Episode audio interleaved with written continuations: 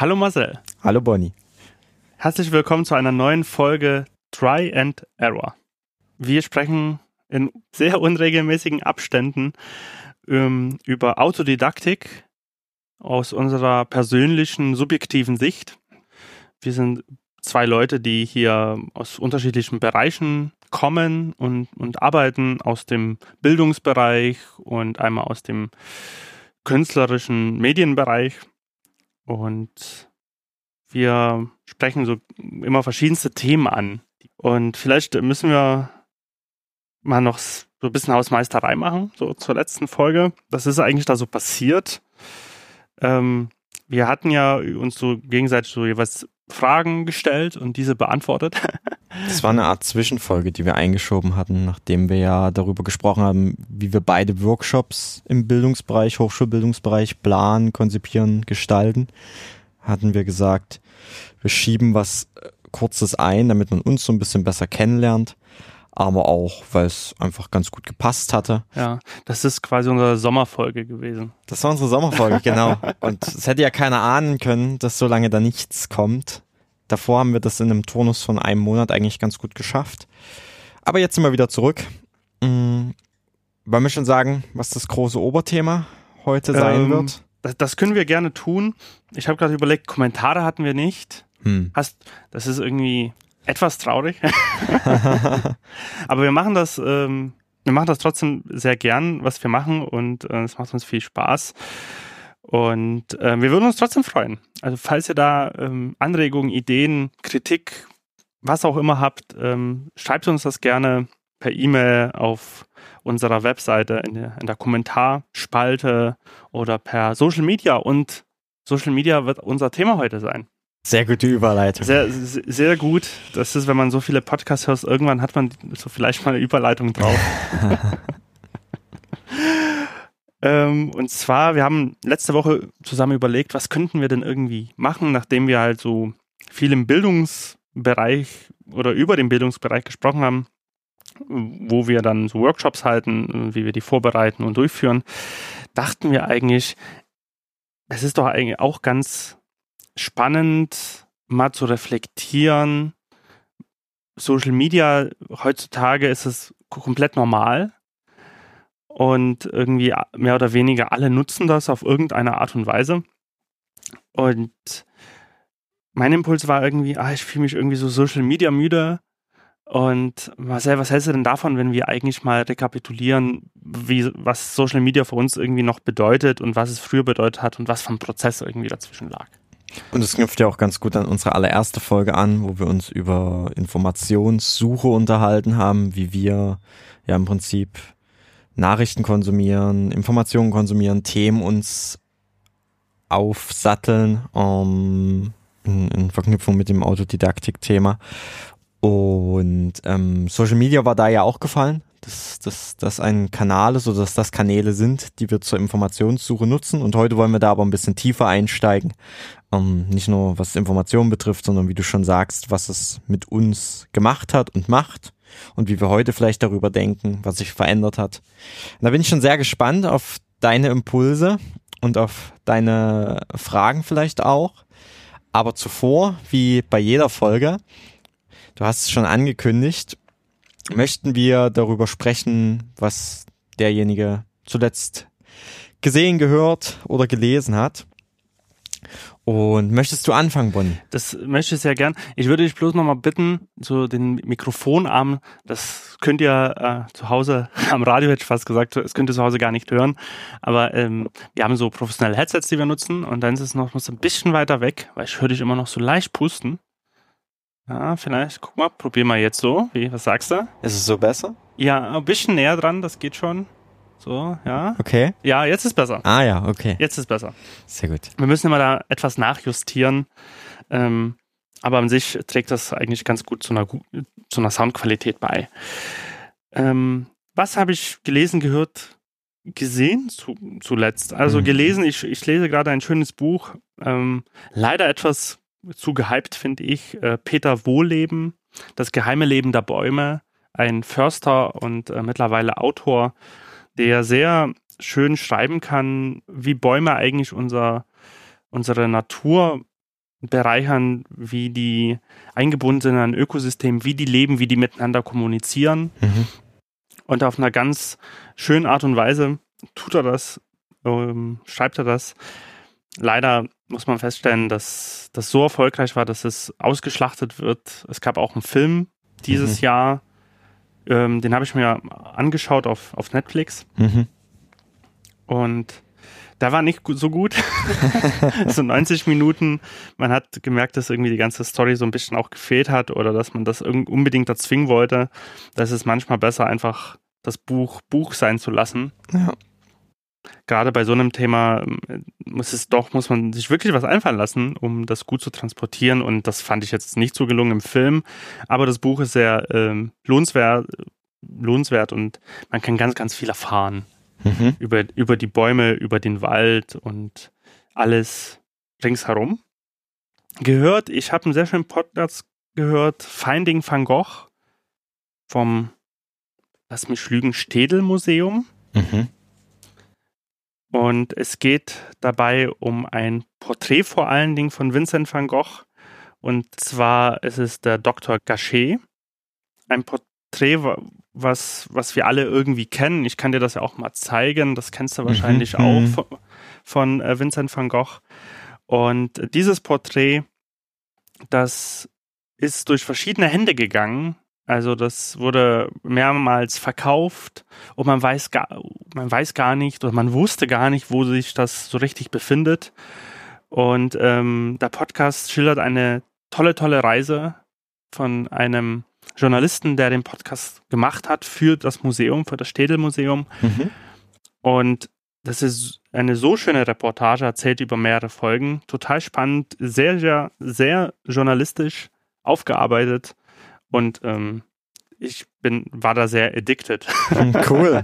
Also ich war, war wirklich, ich habe mich gefreut und äh, habe jede Folge da sehr genossen und finde das irgendwie schade, dass es auch vorbei ist. Ja, ja, verstehe ich. Das ähm, lohnt sich total, da einfach mal mal rein zu, zu hören und ähm, das, das mal sich mal wirken zu lassen. Und man erfährt auch ganz viel über den Kunstmarkt. Mhm. So, also wie der, wie absurd der eigentlich ist Mhm. und wie, wie, was das eigentlich mit einem so auch machen kann und was für Züge das nimmt. Und zu guter Letzt gesehen, gerade die Tage rausgekommen auf Arte, letzter Aufruf BER, Ah ja, spannend. eine Doku über das chaotischste Bauprojekt wahrscheinlich der deutschen Geschichte.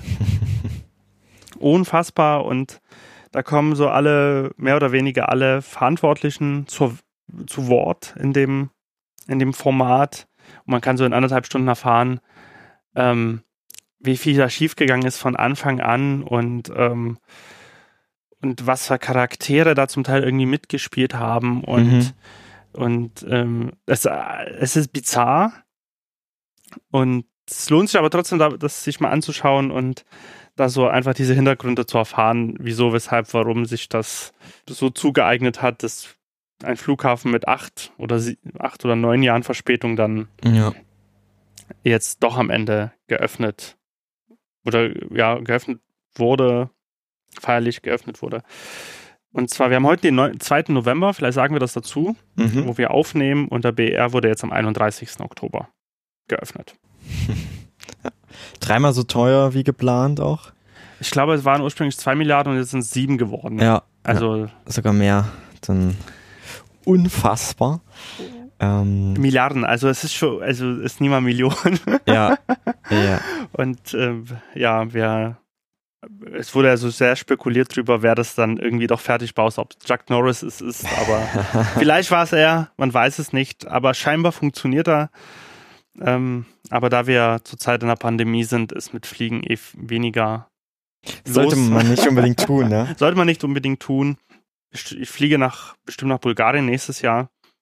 Und ähm, da werde ich das mal testen. Mhm. Kann ich ja dann mal berichten, wie es ist. Ja, auf jeden Fall. Ich bin auch gespannt, ob der Flughafen dem Ansturm standhält in Nicht-Lockdown-Zeiten. Also wenn dann wirklich voller Betrieb wäre und alle Menschen wieder fliegen, wie sie, wie sie ohne ähm, Pandemie fliegen würden, ob er dann Ja, andere Richtung. Wir müssen noch mal ein Mikrofon richten. Ja, schön. Ja, ja das ist besser, glaube ich. Ah, okay. Ja, ob der, ob der Flughafen unter nicht Pandemiebedingungen dann auch ja, hält, was er verspricht, oder ob dann festgestellt wird, oh, er ist doch schon zu klein. Mal ja, schauen. Das kann sein, weil ähm, der Flughafen wurde so konzipiert von einer bestimmten Anzahl an Menschen im Jahr, die dort fliegen können. Aber mittlerweile ist es so, dass nach natürlich neun Jahren Verzögerung, acht, neun Jahren Verzögerung, sich die Zahlen auch ändern und mittlerweile auch viel mehr Menschen fliegen als wie vor gut zehn Jahren. Hm. Deswegen, es kann, es könnte halt wirklich sein, wie du sagst, dass er dann doch wieder zu klein ist. Das müssen wir dann mal abwarten. das war jetzt mein Teil, Marcel. Und wie sieht's denn bei dir aus? Was hast denn du zuletzt gehört, gelesen, gesehen? Ich habe mich jetzt auf drei Sachen beschränkt, ähnlich wie du, weil ja die Zeiten, in der wir uns nicht gesehen haben, schon länger waren, da natürlich viel angefallen ist. Aber was mir jetzt im Gedächtnis geblieben ist und in neuester Zeit erst gelesen wurde, war das Buch Crashkurs-Krise. Ähm, das ist ein Buch, was erklärt, wie die ja, Finanzmärkte funktionieren, wie die Finanzmärkte aber auch mit der Realwirtschaft zusammenhängen oder verbunden sind und ähm, was sich auch so mit verschiedenen Wirtschaftsmythen auseinandersetzt, die so im Umlauf sind und die halt analytisch auseinander nimmt. Vor allem aber auch ein eine gutes Erklärung, eine gute Erklärung liefert, warum es immer wieder zu Krisen kommt im Finanzmer im Finanzmarkt oder in Finanzmärkten. Und das Buch ist, ist kompakt, ist, ist relativ klein, hat auch nur 176 Seiten, schafft es aber sehr anschaulich, das zu beschreiben und ähm, richtet sich auch an, an Anfänger, die sich mit dem Thema noch gar nicht auseinandergesetzt haben, was wirklich sehr gut verständlich geschrieben ist. Und das fand ich, fand ich richtig interessant, habe ich verschlungen ähm, und erspart einem vielleicht ein Wirtschaftsstudium, ähm, weil das dann doch auch so Mythen, die dort gerne mal verbreitet werden, aufs Korn nimmt. Genau, das ist ähm, von dem Stefan Kaufmann und ähm, Antonella Mutsupapa ähm, heißen die beiden Autorinnen. Und das habe ich zuletzt gelesen. Dann, was habe ich mir angeschaut? Das dürfte dem einen oder der anderen bestimmten Begriff sein. Das heißt, ähm, Social Dilemma oder auf Deutsch glaube ich das Dilemma mit den sozialen Medien. Eine Doku, die aktuell oder zuletzt auf Netflix lief, die da auch sehr gehypt war oder nach wie vor ist, die sich damit auseinandersetzt. Und das passt ganz gut zu unserem heutigen Thema, wenn wir auch über Social Media sprechen wollen, wie uns Algorithmen manipulieren, wie soziale Medien eigentlich konstruiert sind, was die Absicht dahinter ist, ähm, wie ja Technik unser Leben beeinflusst. Und die Doku nimmt vielleicht dann doch einen anderen Weg als, als ähnliche andere Dokus in dem Umfeld, die dann die Vorteile von Technologie herausstellen oder die Möglichkeiten, die zeichnet eher so ein dystopisches Bild, ähm, was, was so Auswirkungen sind, wenn, wenn gleich, wenn man sich damit beschäftigt, aber auch ein, ein gar nicht jetzt so verkehrtes, wie ich finde. Also es ist jetzt nicht, dass es ähm, unendlich überspitzt ist, sondern es doch ganz gut eigentlich zeigt, wie ich finde, was soziale Medien mit uns machen. Und das, das Besondere, glaube ich, an dieser Doku, worum sie sich nochmal abhebt von anderen, die auch kritisch sich mit sozialen Medien auseinandersetzen, ist, dass hier direkt Manager, Ingenieure, Entwickler, die bei diesen sozialen Netzwerken, bei den Unternehmen dahinter gearbeitet haben, dass die zu Wort kommen. Also die tragen im Prinzip diese Doku durch so verschiedene Interviews ähm, und Wortmeldungen, die zwischendurch kommen, die dann wieder abgewechselt werden mit so grafischen Inhalten und teilweise filmischen Inhalten. Aber ich glaube, hier ist das Besondere, dass es nicht einfach nur Kritiker sind, Internetkritiker oder Kritiker allgemein, Psychologen, Philosophen und so weiter, die theoretisch darüber reden, sondern wirklich die Menschen, die die sozialen Netzwerke so geschaffen haben, wie sie heute aufgebaut sind, unser tägliches Leben beeinflussen, die sich damit kritisch auseinandersetzen, die halt da ausgestiegen sind, weil sie sagen, sie können das halt aus ethischen Gründen nicht mehr, nicht mehr vertreten. Und die fand ich wirklich sehr, sehr gelungen. Also würde ich jedem empfehlen, die sich mal anzuschauen. Einfach um, um selber sein eigenes soziales Medienverhalten zu reflektieren und kritisch zu hinterfragen. Ähm, aber auch um ein besseres Verständnis dafür zu entwickeln, wie soziale Netzwerke denn eigentlich funktionieren. Und dass zum Beispiel YouTube nicht so konzipiert ist, dass es mir immer das nächste Video vorschlägt, weil ähm, YouTube mich unterstützen möchte und mir helfen möchte, spannenden Content zu finden, sondern weil die Plattformen natürlich wollen, dass ich länger auf ihnen bleibe, dass sie damit ihr Geld verdienen und dass deswegen die Algorithmen auch so gebaut sind, dass die mir die Inhalte anzeigen und schmackhaft machen, die ja im Prinzip mich dazu oder dazu führen, dass ich länger auf diesen Plattformen bleibe, weil das führt dann wiederum dazu, dass diese Unternehmen dahinter mehr Geld verdienen. Ja, das ist natürlich sehr, sehr spannender Punkt. Also ich glaube, dass es auch vielen gar nicht bewusst ist. Ja. Also, das ist, das ist also gerade, wenn man sich vielleicht jetzt nicht so im, so im Medienbereich bewegt oder so, sondern einfach sagt, hey, ich bin bei Facebook und ich gucke da immer rein und aber warum bekomme ich denn eigentlich immer nur diese Infos ähm, angezeigt? Es funktioniert halt ganz, ganz anders. Es ist halt nicht linear aufgebaut, der Newsfeed. Ja. Sondern eher sehr interessensbezogen und ähm, aber dazu werden wir ja gleich wahrscheinlich irgendwie was sagen. Genau, richtig. Und vielleicht zuletzt, was habe ich gehört? Ähm, ich höre jetzt in letzter Zeit öfters den Nizar und Shayan Podcast. Der ist jetzt nicht so super gehaltvoll, wenn man jetzt mit dieser Doku oder diesem Buch vergleichen würde, sondern eher so ein bisschen Alltagshumor, Geschichten von den beiden. Der eine ist selber Comedian, der andere ist YouTuber und die haben auch einen Podcast seit einer ganzen Weile schon zusammen. Ich glaube jetzt bestimmt schon zwei Jahre. Und den höre ich mir ganz gern an, weil ich das sehr lustig und unterhaltsam finde. Schön. Genau, das war das, was ich in letzter Zeit so aufgenommen habe, mm, was mich beschäftigt hat. Und dann würde ich sagen, können wir eigentlich schon zu unserem großen Thema heute kommen, oder? Ja, das können wir sehr gern tun. Hier mal meine Frage, was ist denn so das erste soziale Netzwerk, wo du dich angemeldet hast? Mhm. Das erste soziale Netzwerk war dampfer.net. Die Dresdner, Dresdnerinnen werden es bestimmt kennen. Das hat sich damals selbst als Party-Community bezeichnet. Und dort konnte man ja sich einem eigentlich auch mit anderen vernetzen, hatte schon so dieses typische eigene Profil, was man auch später von Facebook kennt oder kannte.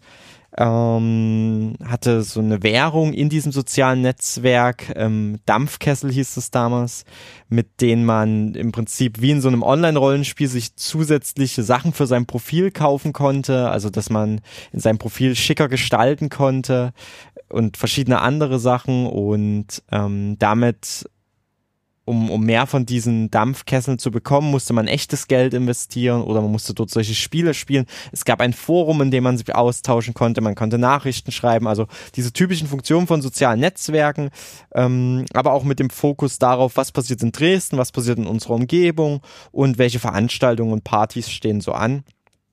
Das war das erste, bei dem ich mich angemeldet habe. Das war tatsächlich mit ich glaube, 13, 14 Jahren, damals noch in, zu Schulzeiten. Ähm, da kannte ich noch gar keine anderen sozialen Netzwerke und alle meine Freunde waren da und dann hat man sich dann doch dort irgendwo angemeldet.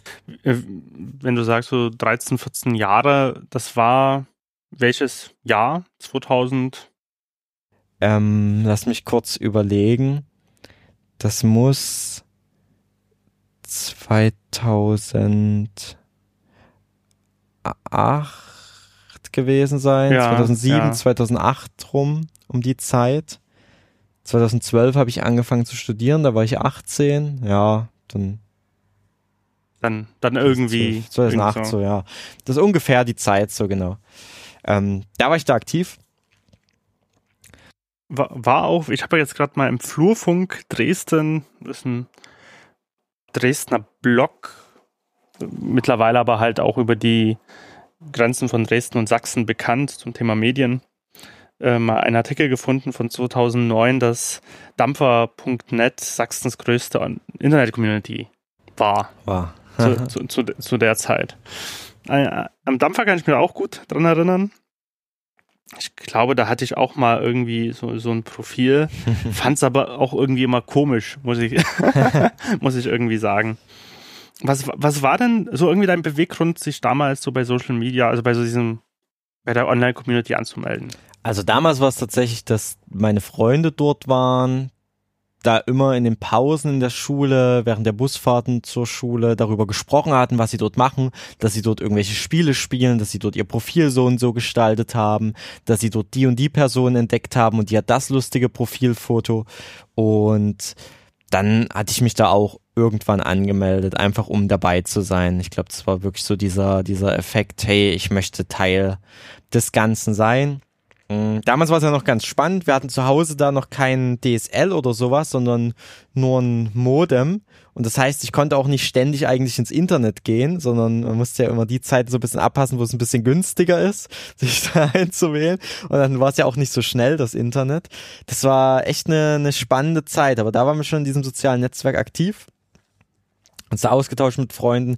Und damals fand ich schon das teilweise absurd, ähm, welche Eigendynamik so ein soziales Netzwerk nimmt. Damals war das so, man konnte sich dort schon Nicknames geben statt seinem realen Namen und in diesem jugendlichen Alter ist es ja sehr verbreitet, dass man in seinen, seinen Namen nicht normal schreibt, sondern irgendwelche Codes benutzt. Dass man zum Beispiel das das P als Q schreibt oder dass man solche Wellen benutzt oder ganz viele Sonderzeichen, die es irgendwo gibt und diese Sonderzeichen stehen für irgendetwas oder dass man Emojis nutzt, was man heute ja aus den WhatsApp-Gruppen und so weiter kennt. Das war super verbreitet und hat so dort sehr absurde Namen stehen, ähm, teilweise so Nicknames, teilweise aber auch Klarnamen und die Kommunikation war natürlich auch sehr, sehr verkürzt in den Nachrichten, wie wir das heute ja auch kennen aus Messengern und sonstigen sozialen Netzwerken.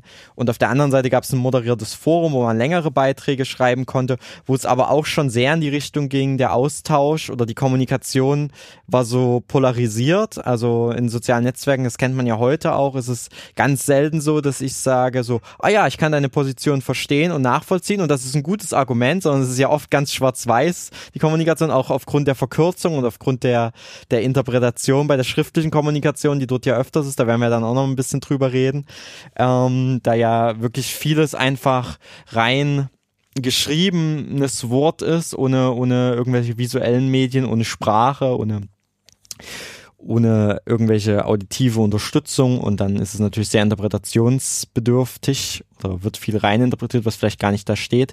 Und es hat damals schon zu, zu Eskalation geführt, zu Moderatoren, die in diesem Forum Beiträge schließen mussten und so weiter und so fort. Das war ganz spannend da zu beobachten, aber ohne dass man, oder ich in dem Fall, das direkt kritisch reflektiert oder hinterfragt habe. Aber wenn ich jetzt im Nachhinein so darüber nachdenke, dann war das schon sehr interessant. Was war denn dein erstes soziales Netzwerk, in dem du angemeldet warst? Ich überlege schon die ganze Zeit, schon seit Tagen. Ich bin mir nicht ganz sicher, ob das Schüler-CC war. Hm. Spätestens war Schüler-CC das zweite Netzwerk, ja. wo ich akt ak aktiv war.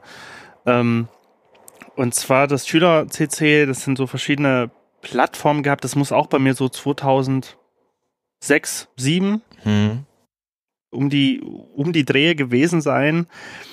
Ich habe mich auch kurz gefragt. Das kennst du ja wahrscheinlich noch ICQ. Ja. Zum Beispiel. Aber ich habe dann überlegt und eigentlich ist ICQ das eigentlich ein Chatprogramm ja. ge gewesen. Also so ein richtig soziales Netzwerk war das nicht. Ja. Es war eher mit einem Messenger irgendwie heute zu vergleichen. Ja. Das war vor WhatsApp und Signal und Telegram, wann, wann das eigentlich die Messenger? Erst wo man auch geschrieben hat, dann hatte man diese lustigen Töne dabei, ob das jetzt ICQ war oder MSN und dann mhm. erinnere ich mich auch, dass man über MSN so Videocalls schon machen konnte. Oder über, über oh, Skype ja, gab es ja. damals ja auch schon noch in ganz schlechter Qualität, weil die Kameras ja auch damals noch so super schlecht waren, die in den, in den Computern oder Laptops dran waren. Ja. Aber das, das war dann irgendwie so die nächste Stufe, was es so neben sozialen Netzwerken gleichberechtigt gab. Aber noch lange vor, vor Smartphone und so, ne? Ja, also ich kann mich auch noch entsinnen, wo man bewusst online gegangen ist bei ICQ und ja. ähm, ich, ich kann mich entsinnen, ich glaube, mein erster DSL-Anschluss, das war 2006 vorher gab es so verschiedene andere Varianten mhm. mit Datenvolumen und mhm. das war bei mir in Freital, ähm, wo ich damals ähm, gewohnt habe. Ja. Das war ganz, ganz schwierig, weil ähm, da war schon viel Glasfaser verlegt. Ja. Und ging aber dann mit Kupfer weiter. Mhm. Und ähm, das war irgendwie ganz schwierig, obwohl Glasfaser natürlich die beste Möglichkeit ist, Internet zu übertragen. Ja. Und das wirklich gut anzuschließen. Und ähm, die Verteilungskästen dafür ähm, entsprechend einzurichten. Es wurde aber 2006 gemacht und ab dann hatte man einen vollwertigen Anschluss, also eine Flatrate. Ja. Und ich kann mich schon sehen, dass das für mich ganz viele Türen dann aufgemacht hat, was Konsum, also was Konsum und Entdecken irgendwie Mhm. betrifft. Ja. Ähm, Tatsächlich war das bei uns erst relativ spät, dass es DSL gab. Also ich habe wirklich lange Zeit damit Modem und so und mit meinem Papa dann besprochen und wann kann ich ins Internet und dies und das. Ähm, können sich die, die, die Jungen heute gar nicht mehr vorstellen. Ist so ein bisschen wie Opa erzählt vom Krieg gerade. ähm, und das und- ist ja. aber dann hat man tatsächlich halt eher in der, in der Schule, in dem Computerkabinett und so weiter, ist da ins Internet gegangen oder dann, wenn man im Praktikum war, das war ich auch noch in der neunten Klasse, gab es da dieses Schülerpraktikum, zwei Wochen, dass ich da ähm, viel im Netz war, weil ich in so einem Computer-Softwareladen gearbeitet hatte als Schülerpraktikant. Ähm, und das einfach versucht hat, weil man, oder wir damals halt noch kein DSL hatten, was echt, echt interessant ist, so, also wie man sich dem Ganzen dann angenähert hat. Und wie du sagst, man hat so bewusst eigentlich so Zeiten sich gesetzt, oh, jetzt ist so ICQ-Zeit, so, und da hat man sich mit Freunden verabredet, wie man sich sonst zum Draußentreffen verabredet hat, hey, dann und dann gehen wir beide ins Netz und schreiben uns bei ICQ oder so. Ja, äh, total spannend. Ich muss auch manchmal sagen, das, das, auf einer komischen Art und Weise vermisse, vermisse ich das auch so, so, so, so, so ein bisschen. Also, ähm, aber das kommt irgendwie später. Also ich, ich will was später dazu irgendwie schildern, was mein Stand Ja. heute ja. ist. Aber damals war das ja total aufregend. Ja, es hat einen Zauber, oder? Es So. hatte total den Zauber und man konnte mit Menschen agieren Mhm. in Echtzeit. Mhm. Und ich glaube, das war so dieser ausschlaggebende Punkt, was auch Social Media so entstehen lassen hat. Dass, dass du sagen konntest, ich schreibe dir jetzt eine Nachricht oder ich schicke dir ein Bild Ja. oder ein Smiley oder was auch immer. Ja. Oder wir können uns live hören oder sehen. Ja. Und das hat halt voll einen Punkt aufgemacht, Echtzeit miteinander zu kommunizieren, unabhängig vom Telefon mit Stimmt. neuen Möglichkeiten. Und das war für mich total großartig. So. Mhm. Und auch so, dass man dann neue Funktionalitäten entdeckt hat, bei Mhm. Social Media zu sagen, man hat keine statische Webseite mehr, Mhm. sondern man, das gab es natürlich vorher schon mit Blogs Ja. oder parallel ist es ja alles entstanden, also diese Blog-Funktionalität, zu sagen, ich habe eine Webseite, darauf ist ein Blogsystem, wo es Beiträge gibt und ich kann diese Beiträge kommentieren. Stimmt, ja. Und es gibt ein Gästebuch auf der Oder es gibt ein ja. Gästebuch auf der Webseite und dadurch ist auch diese Möglichkeiten sind da entstanden zu sagen, okay, gut, hier ist ein System, wo du ein Profil anlegen kannst wie Dampfer Ja. oder SchülerCC oder vor allen Dingen SchülerVZ, StudiVZ, Mhm.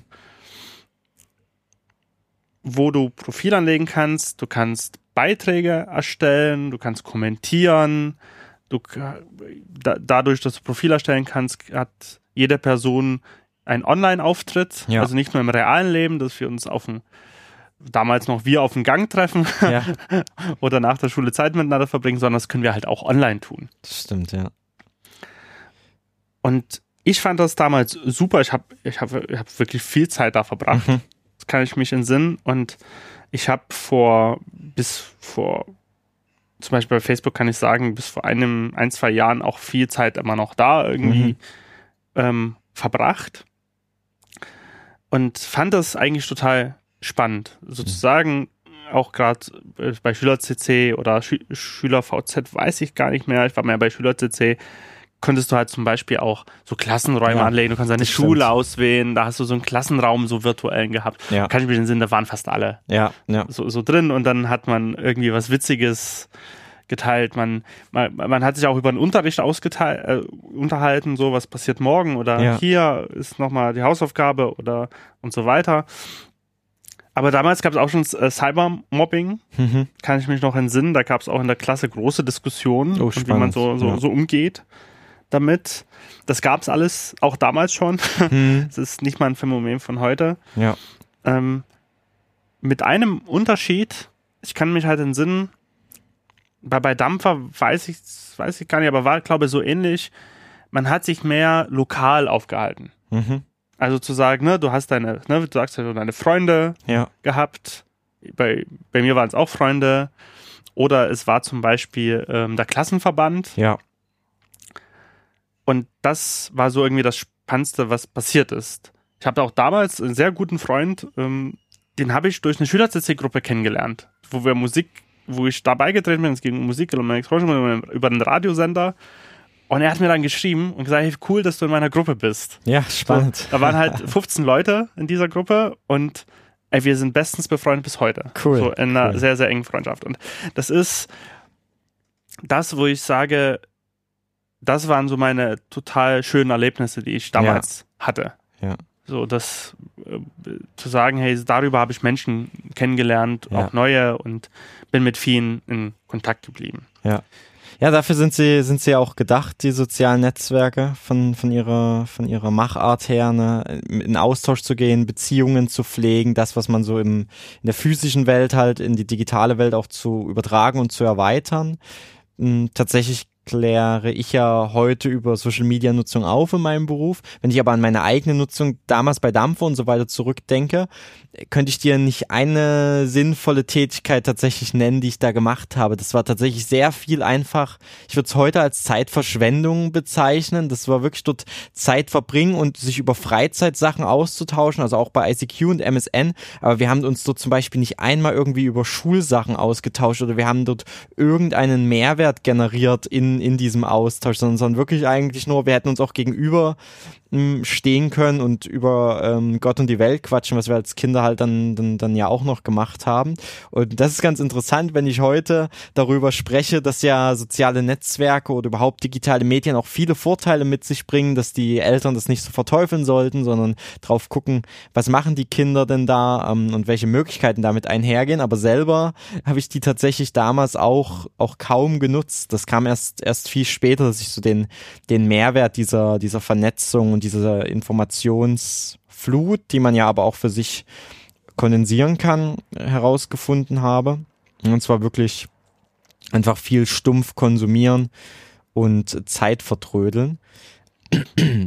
Und äh, wie ging es denn bei dir dann weiter? Ich meine, du hast jetzt Dampfer erzählt. Mhm. Weißt du, was die nächste Plattform war, wo du hingewechselt bist? Ja, genau. Also das nächste war dann, das war schon im, im Gymnasium dann, beruflichen Gymnasium, dass wir mit Facebook angefangen hatten. Also Facebook sah dann natürlich noch nicht so aus, wie es heute aussieht, aber das war dann die Plattform, wo dann auch wieder einige Freunde waren, was einfach viel mehr Funktion bot oder einfach sich man gemerkt hat, ah, Dampfer hier auf dem absteigenden Ast, da melden sich Leute ab, das sind nicht mehr alle. Und auf einmal waren alle bei Facebook. Das war so die, die Plattform. Und Facebook hat dann irgendwie auch diese anderen Sachen abgelöst, also ICQ, MSN hatte ich dann nicht mehr genutzt. Ähm, und dann war ich, glaube ich, seit 2011 oder 12, ich weiß es nicht mehr genau, bin ich bei Facebook und habe mich dort dann wiederum mit den Freunden, mit denen ich in der Schule war, vernetzt. Man hat dort wieder Profilfotos hochgeladen, man hat was gepostet und hat das eigentlich als Austauschplattform genutzt neben dem, dem Schreiben mit Freunden. Und Was, ja. was war denn, was war denn dein, deine Erkenntnis? Du sagst ja auf der einen Seite, okay, gut, du bist eigentlich gewechselt, Mhm. weil da nicht mehr alle waren Mhm. ähm, und dass es andere Funktionalitäten hatte. Ja. Ähm, wie, wie hat sich das, hat sich das für dich irgendwie anders angefühlt? Weil heutzutage, sage ich jetzt mal, Mhm. ist es, was heißt fast normal, so eine Plattform zu wechseln oder, Ja. oder ähm, zu, zu beginnen, zu beenden, Mhm. finde ich. Ne? Also ich müsste in meinen Passwortmanager mal gucken, wie viele Accounts ich eigentlich irgendwie habe. Aber damals hat man, hatte ich mir immer das Gefühl, man hatte natürlich weniger Auswahl, klar. Ist ja auch irgendwie 15, 13, 10 Jahre, wie auch immer her. Ähm, aber gab es denn so wirklich, gab es ein Gefühl, was das irgendwie ausgelöst hat? Konntest du irgendwie sagen, hey, okay, ich wechsle jetzt zu dieser, zu Facebook und da wird sich wieder was ganz, ganz Neues irgendwie passieren für dich? Es war eher ein Prozess, also ich stand mehrfach davor, dass ich sage, ich wechsle jetzt und dann habe ich mich aber doch nicht angemeldet, weil man auch bestimmte Bedenken einfach hatte, seine Daten da einzugeben oder also nicht in dem Sinne, dass ich so bewusst reflektiert habe, oder macht ein Unternehmen was mit meinen Daten, sondern eher man hat das so mal nebenbei gehört, äh, gibt deine Daten nicht irgendwo im Internet ein und das war so eine so eine so eine subtile Angst, die, die damit einherging. Und dann hat man auch überlegt, braucht man das wirklich? Nutzt man das dann wirklich? Und dann habe ich mich irgendwann doch angemeldet und dann sind diese Plattformen ja aber auch so aufgebaut, wenn du dort startest, dann kriegst du immer Vorschläge, das sind Freunde, das sind Interessen und so weiter.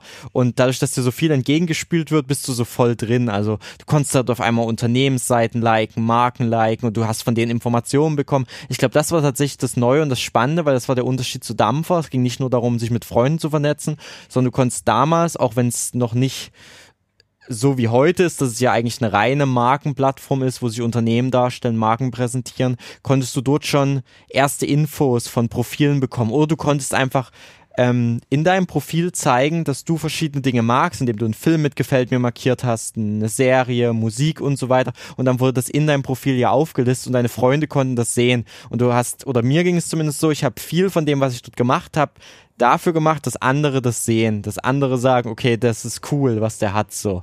Und darüber hat man dann wieder mit anderen in den Austausch gegangen, hat man mit anderen drüber gesprochen.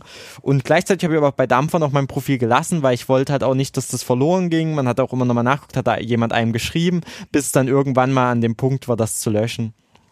Ja. Aber ich glaube, diese, diese Informationskomponente, auch weil man ja da schon älter war und halt auch Kon Informationen bewusster konsumiert hat, die war etwas, was dazu kam bei Facebook, ähm, worum ich gesagt habe, ach, ich nutze das jetzt.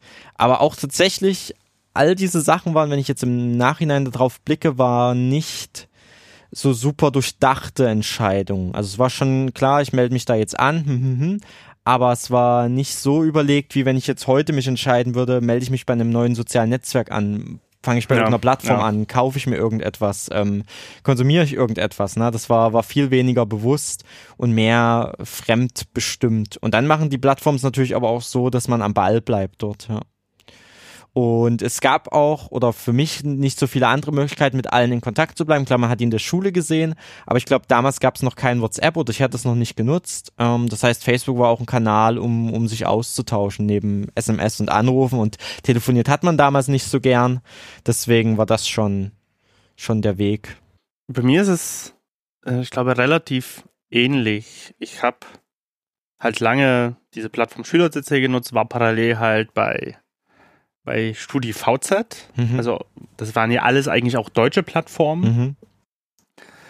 Und irgendwann hat habe ich mich dann auch bei Facebook gemeldet, muss 2010, 2011 bei mir mhm. gewesen sein, also mittlerweile auch neun Jahre her. Schon eine Ecke an Zeit, die seitdem mhm. vergangen ist.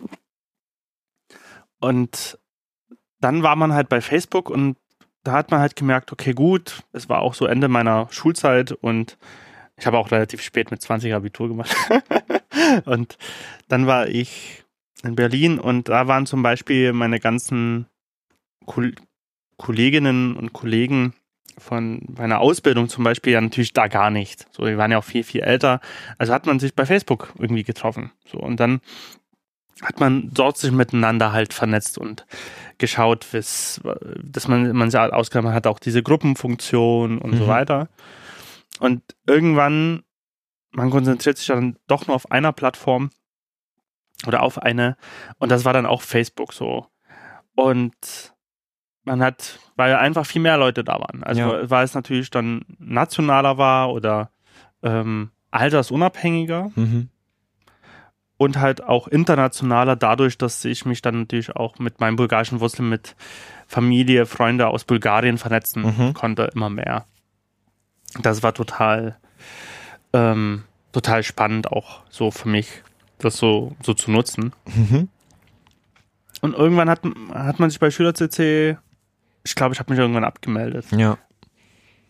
Oder es hieß, dass es die Plattform geschlossen wurde. Die wurde dann auch leider, muss ich sagen, irgendwie relativ schnell geschlossen. Mhm. Dadurch, dass alle so wie wir wahrscheinlich einfach zu Facebook gegangen sind. Ja. Und mittlerweile denke ärgere ich mich fast so ein bisschen. Auf der anderen Seite denke ich, also ärgere ich mich in dem Sinne, dass man sagt, okay, gut, eigentlich hat es keine deutsche Plattform so richtig weitergeschafft. Also ich glaube, das Problem war auch, dass natürlich durch, also gerade bei StudiVZ, Schüler VZ mhm. und mein VZ, dass es halt diese unterschiedlichen Sparten gab. Es war, glaube ich, auch zu viel für die Menschen einfach. Ja. Statt ja. zu sagen, es gibt eine Plattform, ja. dort geht man halt drauf. Ähm, ist es halt alles zu Facebook gegangen und Facebook, die halt in USA sitzen und das man nie wusste, was die halt genau machen. Also in Deutschland hast du immer noch eine Handhabe, wenn es eine hirnansässige Firma mhm. ist, dass du schon Möglichkeiten hast, äh, dazu, hin, dahinter zu schauen und, und so weiter. Bei Facebook war das natürlich nie gegeben, was du schon sagst, und du hast Angst, irgendwie schon deine Daten dort irgendwie einzutragen. Ähm, und das war total für mich irgendwie auch interessant zu beobachten, aber ich bin dort auch hin, weil dort war auch am meisten los. So. Und ich glaube, das war so ein, so, so ein Faktor, der auch für, heut, für heute noch gilt, zu sagen, welche Plattform nutze ich denn, wo am meisten irgendwie für mich Relevantes passiert. Ob das jetzt Familie, Freunde sind mhm. oder, oder vielleicht auch Initiativen, Organisationen, die ich folge. Ja.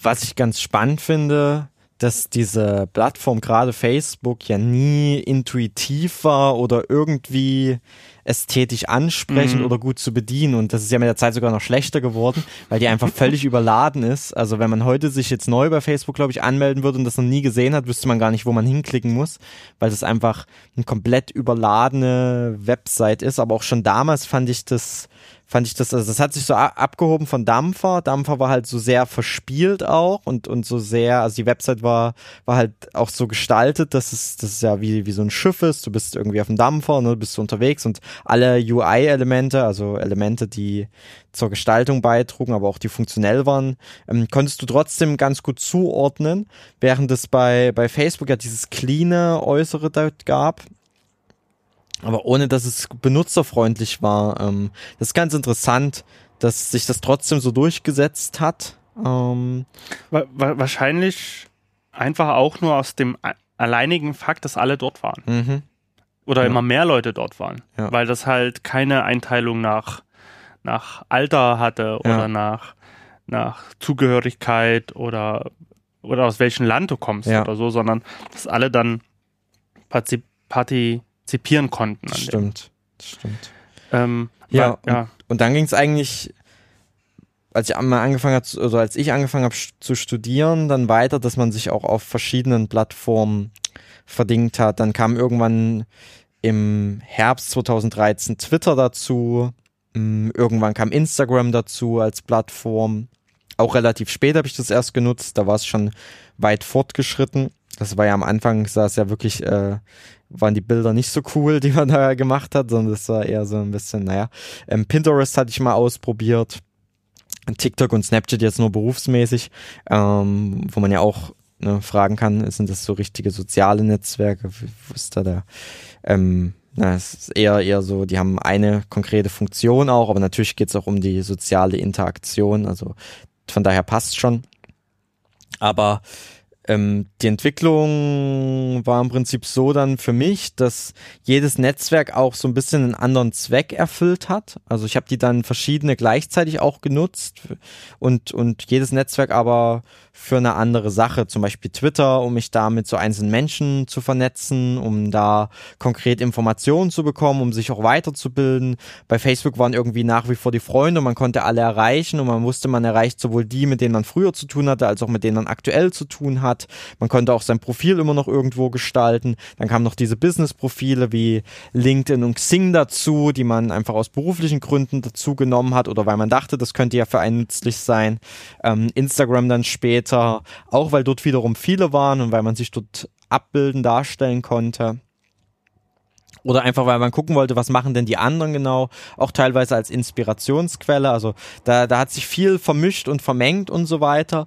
Und ähm, tatsächlich äh, ist es aber heute, also wenn wir dann gleich noch darüber sprechen, na, wie, wie gucken wir heute auf die sozialen Netzwerke, ist es nicht mehr so ein, so ein, so ein positives Bild, während es, wo ich aber diese, angefangen habe, diese Netzwerke zu bedienen und mich da auszuprobieren, was erstmal cool und aufregend, ähnlich wie vielleicht damals bei Dampfer, auch wenn man natürlich schon ein Stück erwachsener war, aber es war trotzdem einfach ein Erkunden der Plattform, was halt schon Spaß gemacht hat. Und es war ja auch ein, ein, ein Entdecken und ein Lernen dabei, also ich möchte nicht missen, die Sachen, die ich über Facebook Facebook oder über Instagram oder auch über ähm, Twitter gelernt und entdeckt habe, die mir sonst vielleicht gar nicht begegnet wären. Und am meisten, auch wenn es vielleicht kein richtiges soziales Netzwerk ist, aber zumindest eine soziale Community, ähm, würde ich da YouTube schätzen. was, ich kann dir gar nicht sagen, wann ich mein erstes YouTube-Video geguckt habe, aber seit ich YouTube kenne und aktiv nutze, war das so ein großer Gewinn für mich. Ähm, wobei ich da sagen muss, bei YouTube habe ich nie die sozialen Funktionen genutzt. Also ich habe nie irgendwie Kommentare geschrieben oder äh, da reagiert, habe auch selber nie ein Video zum Beispiel bei YouTube hochgeladen, sondern habe eigentlich nur ähm, von anderen YouTube-Videos konsumiert. Deswegen würde ich es für mich als, nutze ich es gar nicht als soziales Netzwerk oder soziale Community, aber es ist ja de facto eine. Ähm, aber das war für mich noch ein großer Gewinn ähm, auf, dem, auf dem Weg, ja.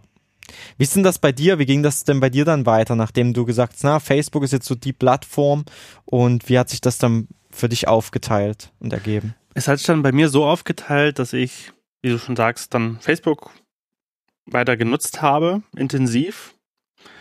Ähm, dazu kam 2011 Twitter, hm. weil ich das sehr, sehr spannend fand, einfach ähm, mehr so zu, diese, diese Methode zu nutzen, anderen so Markeninitiativen und Personen zu folgen. Also Facebook habe ich sehr immer noch als private Plattform mhm kennengelernt für mich. Das heißt, für Freunde, Familie, Pe Personen, mit denen man zusammenarbeitet. Mhm.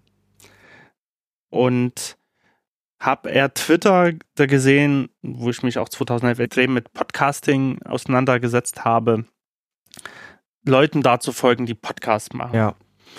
Spannenden Veranstaltungen vielleicht auch zu folgen, die einen Twitter-Account haben. Oder, oder, oder. Das waren so die Sachen, die mir dort vor allen Dingen ähm, entgegengekommen sind. Weniger eigentlich bei Facebook. Also war Twitter mhm. Die Plattform, die ich da so genutzt habe. Es gab noch auch weitere Plattformen wie SoundCloud zum Beispiel. Mhm. Also eine Plattform, die ja vor allen Dingen ja dazu dienen soll, ähm, Musik miteinander zu teilen. Die gab es ja auch dann schon früher. Ja. Eigentlich habe ich die schon früher genutzt. Und dort kann man natürlich auch kommentieren, sowas habe ich auch gemacht. Ja. Aber das war jetzt natürlich keine Plattform, wo man ewige Konversation irgendwie so, so geführt hat. Und dann habe ich das eigentlich weiter genutzt, so bis vor zwei Jahren vielleicht, mhm. kann ich sagen. Auch sehr intensiv. Und habe auch bei Facebook immer mehr dann spannende Funktionen für mich entdeckt. Mich mit Personen natürlich erstmal auszutauschen. Das mhm. habe ich auch dann weiter gemacht. Was ich aber auch gemacht habe, ist, dass ich aktiv nach Gruppen geschaut habe. Es gab dann ja auch die Funktion von Facebook-Gruppen, mhm. die man ja heute auch kennt.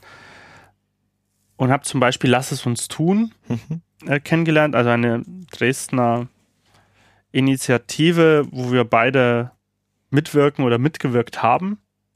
Und diese gab es damals nur als Facebook-Gruppe zum Beispiel. Ah, ja. Das war vor fünf Jahren. Wenn ich mich nicht ganz, also die wurde 2014 gegründet und gab es auch mhm. nur als reine Facebook-Gruppe. Diese hätte ich wahrscheinlich ohne Facebook auch erstmal gar nicht entdeckt oder später erst entdeckt. Mhm. Ich habe die einfach entdeckt, bin, habe dann gesagt, das ist spannend, klick auf Beitreten und einer der, der Gründungsmitglieder, äh, Stefan, der hat mich dann hinzugefügt und mhm. hat mir dann geschrieben, auch gleich bei Facebook. Ah, okay. Und darüber haben sich ganz, ganz spannende Dinge kennengelernt. Stefan ist äh, Finanzberater bei, bei Progress Finanzplaner und Freundschaften haben sich dadurch ergeben. Mhm. Wir haben uns eigentlich auch dadurch kennengelernt. Mhm. Ähm, ich war auch eine lang, drei Jahre lang im Büro bei Progress mit verankert und das hat Facebook total möglich gemacht für mich. Also so mit Menschen auch lokal in Kontakt zu treten, um sich da auszutauschen. Da habe ich mich auch wieder mehr an diesen ursprünglichen Sinn irgendwie entsinnt, hätte ja. ich jetzt gesagt. Also das, dieser ursprüngliche Sinn von so einer Plattform, warum ich überhaupt dort beigetreten bin, kam da wieder heraus. Ja. ja. Zu sagen, hey, man verbindet sich halt miteinander, man, ja. es entstehen neue Dinge. Mhm. Und das ist bei, bei Facebook dann halt passiert. Mhm aber seitdem eigentlich auch nicht mehr. Mhm. Also ja. seit, seitdem ist es eigentlich so, dass ich, wenn ich überhaupt einmal die Woche reinschaue, ist das viel. Mhm. Ja. Äh, so für mich persönlich halt gesehen. Ja, ja. Das ist auch bei mir ähnlich zu beobachten. Also ich nutze diese Plattform, die ich jetzt auch schon genannt hatte, sowohl diese beruflichen Netzwerke wie LinkedIn und Xing, als auch halt Facebook, Instagram und so weiter, eigentlich auch wirklich nur noch in einem beruflichen Kontext. Für Social Web macht Schule zum Beispiel, aber privat kaum noch.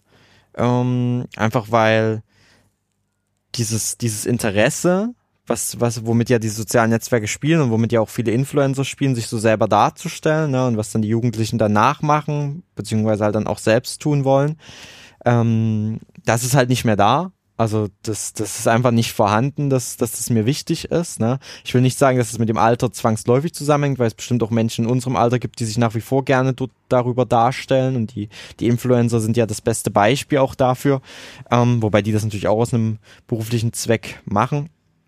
Aber es hat sich mittlerweile halt wirklich daran gewandelt, dass diese Netzwerke für mich nur noch den, den Zweck haben, da über Social Web macht Schule zu kommunizieren. Und was wir ganz gerne mal an so Elternabenden zeigen, ist so eine, so eine, so eine Folie, wo wir auf die mediale Teilhabe eingehen. Also warum nutzen denn überhaupt Kinder und Jugendliche äh, soziale Netzwerke oder digitale Medien? Und da geht es darum, Beziehungen aufzubauen, ne? partnerschaftliche Beziehungen, Liebesbeziehungen, eins zu eins Beziehungen, Gruppenbeziehungen. Es geht darum, Gruppen zu gründen, Themengruppen, Interessengruppen. Es geht darum, Reputation zu bekommen, also in dem Fall ja oft gefällt mir Angaben, sich darzustellen. Ne? Es geht darum, anwesend zu sein, Informationen zu teilen, zu kommunizieren. Also Konversation ist da ganz viel. Und all diese ganz und gar ja menschlichen Bedürfnisse. Also, ne, ich möchte ja auch so, möchte ich ja anderen was empfehlen. Das ist in uns drin. Ich möchte anderen sagen, wo ich gerade bin. Ich möchte irgendwie wertgeschätzt werden für meine Arbeit. Ich möchte Beziehungen haben. Ich möchte Gruppen haben. Die haben sich ja einfach nur durch soziale Netzwerke erweitert, dass das halt von dem rein physischen Raum in den analogen, äh, in den digitalen Raum gewandert ist und dort halt erweitert wurde. Und das sind ja eigentlich so die Grundfunktionen, die ja auch soziale Netzwerke dann bedienen. Jedes ein bisschen anders. Ne? Bei Instagram geht's mehr um Reputation und um die eigene Identität. Bei Facebook durch die Gruppen und so weiter mehr um ähm, ja eben Gruppen, Gruppen aufbauen. Bei bei ähm, Twitter vielleicht auch mehr um das Reputation, Expertenstatus-Ding. Ähm, bei bei ähm, bei Pinterest mehr vielleicht um das Empfehlungen abgeben oder sich selber was zusammenstellen, so ein Feed, also oder bei WhatsApp, was jetzt zwar kein soziales Netzwerk ist, aber ein Messenger geht es viel um Konversation, also einfach diese verschiedenen Grundbedürfnisse, diese menschlichen, die werden da natürlich noch verstärkt, abgedeckt, befördert oder diese Plattformen ermöglichen mir das halt. Und deswegen sind ja die Kinder und Jugendlichen dort so gern, deswegen sind wir dort ja auch gewesen. Aber das hat man bei uns beiden, glaube ich, schon so ein bisschen rausgehört. Ähm, ist das so verloren gegangen? Also uns geben diese sozialen Netzwerke das scheinbar nicht mehr so. Und das wollen wir ja jetzt noch ergründen, warum das so ist oder wie das genau bei uns aussieht.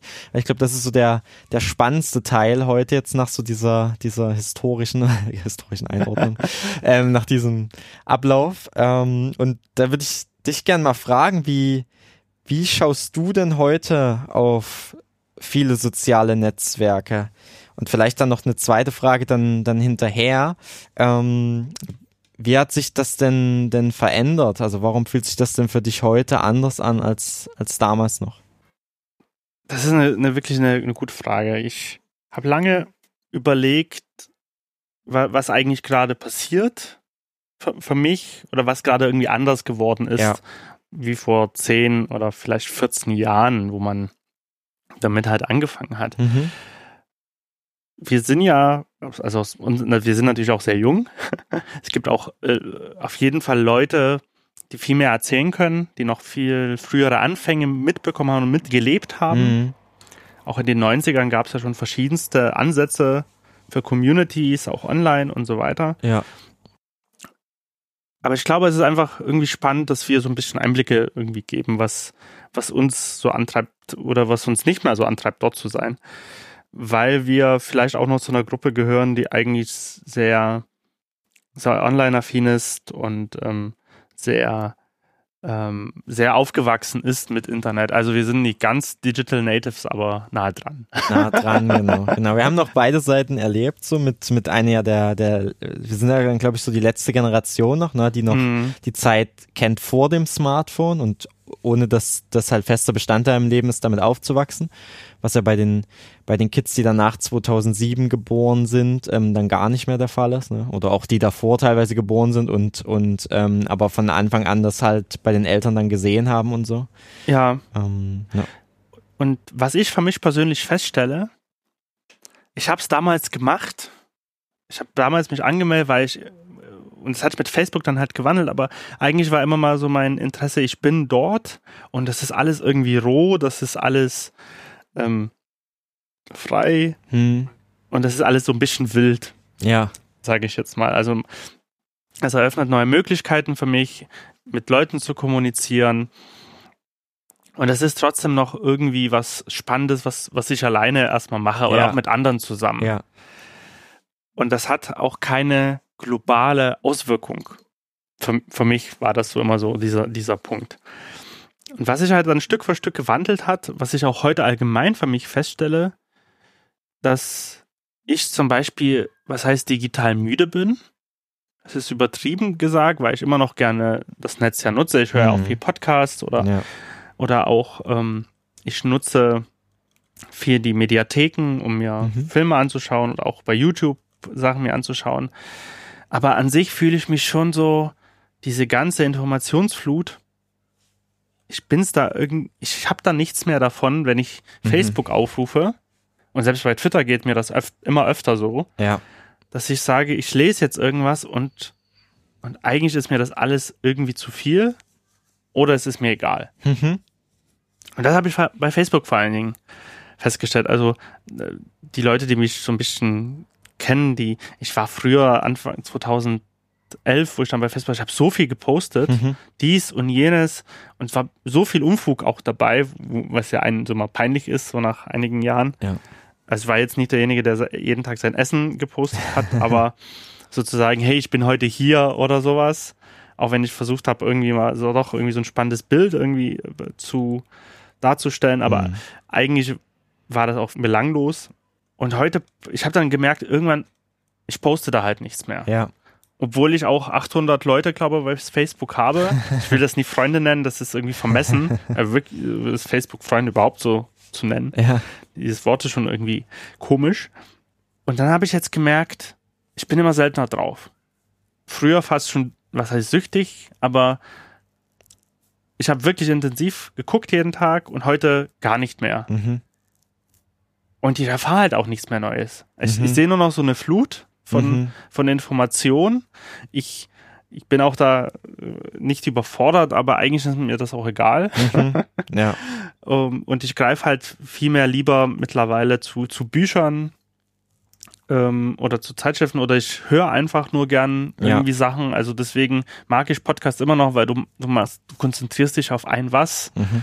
und, und folgst dem und verfolgst das. Und, ähm, und das hat eigentlich mit Instagram so ein bisschen bei mir auch angefangen. Ich habe das vorhin gar nicht so erwähnt. Ich hatte parallel dann auch Instagram, ich glaube 2012.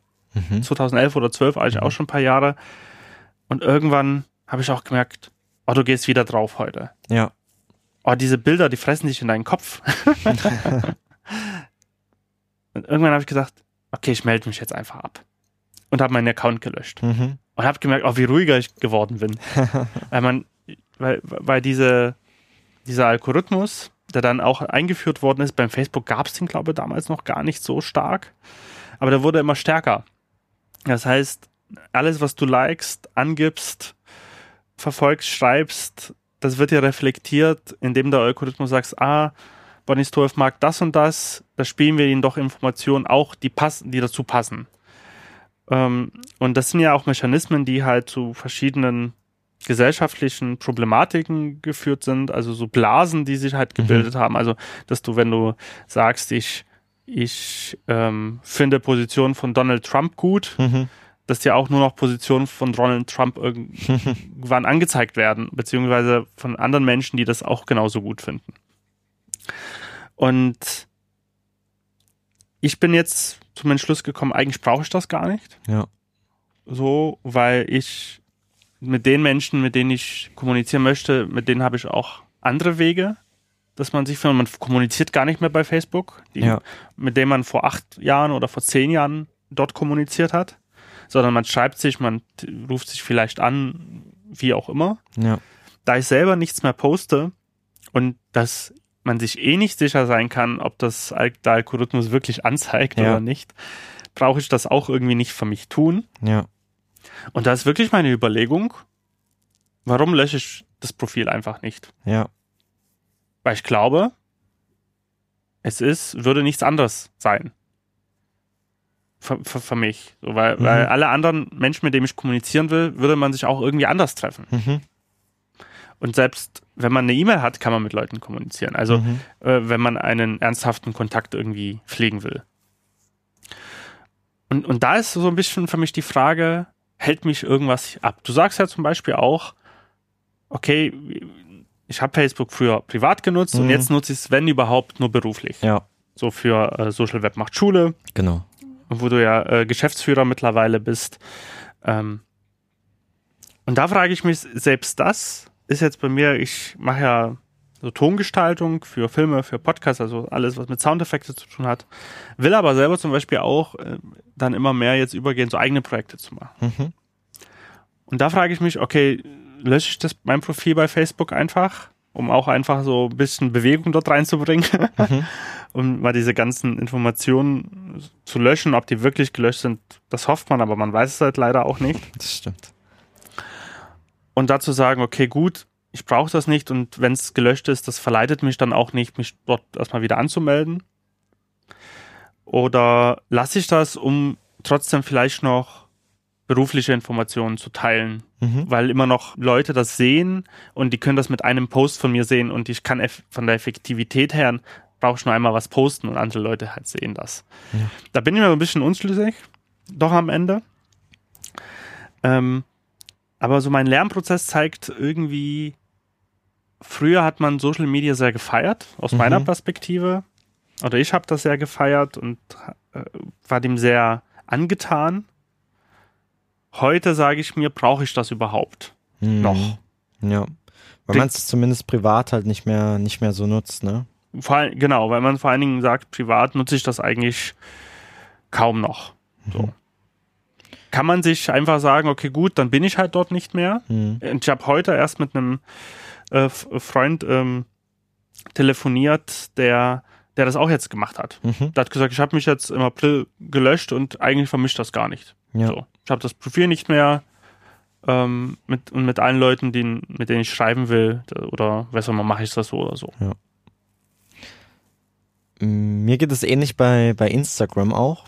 Auch das hat sich von einer privaten Nutzung früher, ähnlich wie bei Facebook, zu einer rein beruflichen Nutzung ähm, entwickelt. Also selbst mein Profil, was ich bei Instagram habe, ist zwar mein Personenprofil, ich habe es aber auf öffentlich tatsächlich gestellt. Also das, was ich den Schülerinnen und Schülern immer gegenteilig empfehle, ich stelle das Profil auf privat, weil ich es halt alleine als Markenbotschafter-Profil für Social Web macht Schule nutze oder jetzt halt auch als, als Geschäftsführer-Profil dafür, um, um da zu teilen, weil wir auch noch keinen Social Web macht Schule Instagram-Account aktuell haben, abgesehen vom Mobbing-Mobs.